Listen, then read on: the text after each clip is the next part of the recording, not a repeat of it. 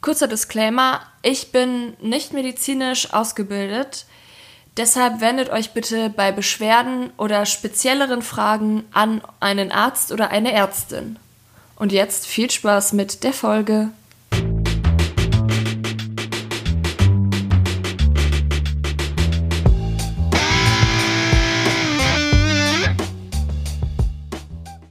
Moin Moin und herzlich willkommen zu Shorty Nummer 3 von Fuck It, der sexualpädagogisch wertvolle Podcast.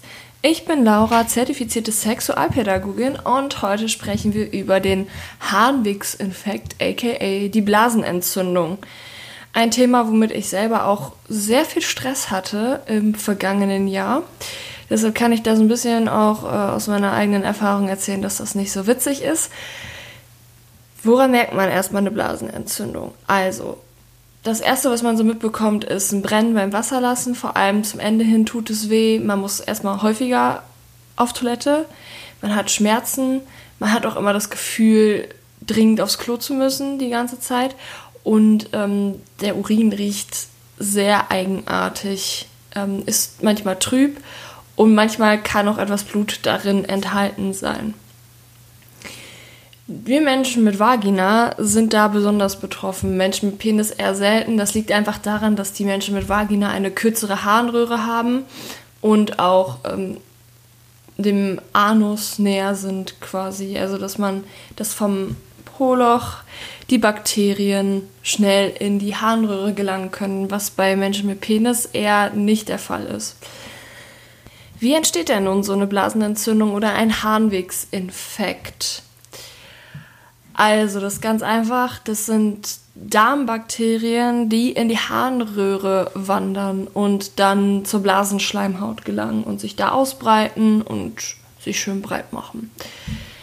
Hier spielt Sex auch tatsächlich eine Rolle. Ähm, es ist auch wieder keine sexuell übertragbare Krankheit. Also wenn ich jetzt eine Blasenentzündung habe und mit jemandem schlafe, bekommt er die nicht auch automatisch oder sie. Aber es ist so, dass quasi durch einen feuchten Intimbereich und das Reiben, was bei zum Beispiel bei einer Penetration entsteht und dem Stoßen, dass das Bakterien easy von A nach B bringt. Das Risiko für Frauen ist 48 Stunden nach dem Sex höher.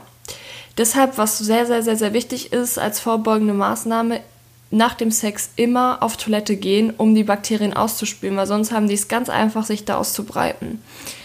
So, aber wenn jetzt das Kind im Brunnen gefallen ist, sage ich mal, was kann man dagegen tun? Also, 95% der jüngeren Personen brauchen eine einfache oder gar keine Behandlung. Also wichtig ist auf jeden Fall dann viel Wasser trinken, hin und wieder eine Schmerztablette nehmen, weil ähm, das echt manchmal nicht so auszuhalten ist mit den Schmerzen. Und viel Wasser trinken, damit halt eben alles durchgespült wird.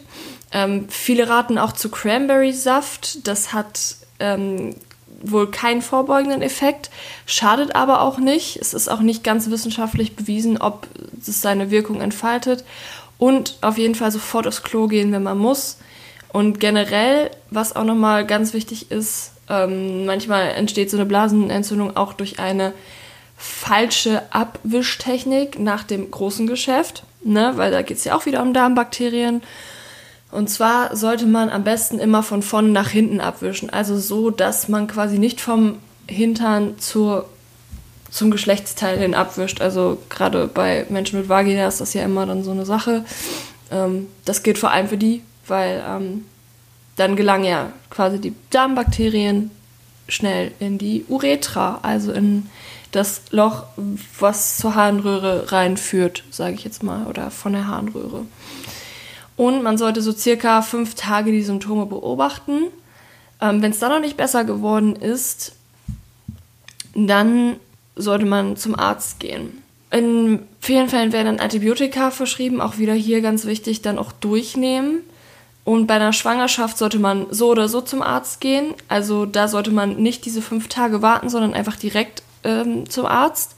Mm, wenn eine Blasenentzündung immer wieder auftritt, dann ist es so, dass dann auch die Bakterienkultur untersucht wird und geguckt wird, okay, welcher Bakterienstamm sorgt denn da genau für. Ähm, wenn Fieber und starke Schmerzen auftreten sollten, die auch den Rücken hochwandern, dann sollte man sofort irgendeinen Arzt aussuchen, im Zweifel auch zur Notaufnahme gehen, weil dann die Möglichkeit einer beginnenden Nierenbeckeninfektion besteht und das kann gefährlich werden. So, ich hoffe, ich konnte euch ein bisschen was Neues zum Thema erzählen. Ich bedanke mich fürs Zuhören und freue mich schon auf den nächsten Podcast.